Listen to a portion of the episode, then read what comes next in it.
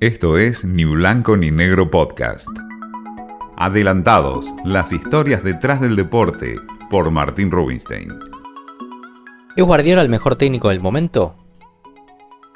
¿Es el español el mejor entrenador del mundo?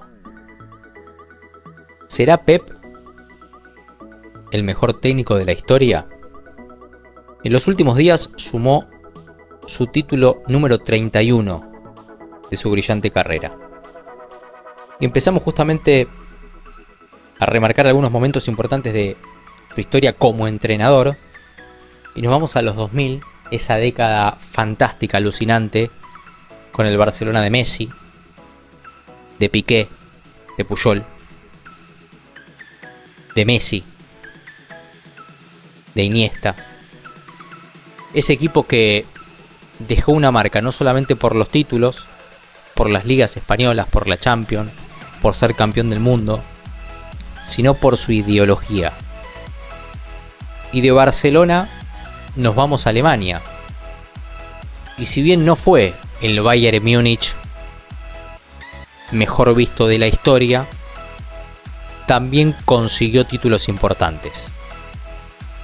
Y después lo último, lo que marca el currículum volver a conseguir un título en Inglaterra en la Premier y por primera vez en su historia el Manchester City justamente de la mano de su entrenador está en una final de Champions.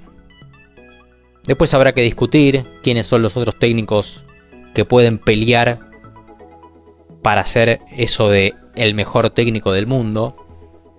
Pero lo interesante quizás de este análisis es tener en cuenta no solamente los tres equipos mencionados, sino las ligas. Por un lado España, una liga española que quizás no es tan competitiva porque siempre aparecen los mismos, Barcelona, Real Madrid y el Atlético, en este caso el Cholo Simeone, para pelear los títulos.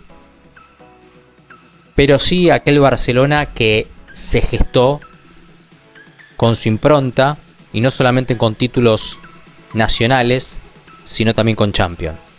Después nos tenemos que ir a Alemania, que también dejó su sello y su marca personal. Y por supuesto lo último, Inglaterra, la Premier que es una de las ligas más competitivas del mundo, y hacer historia para llegar por primera vez a una final de Champions.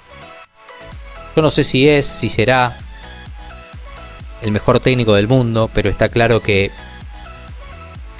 deja mensajes, deja títulos, deja ideología. Y hoy Pep Guardiola está sin ninguna duda entre los mejores de la historia. Esto fue Ni Blanco ni Negro Podcast.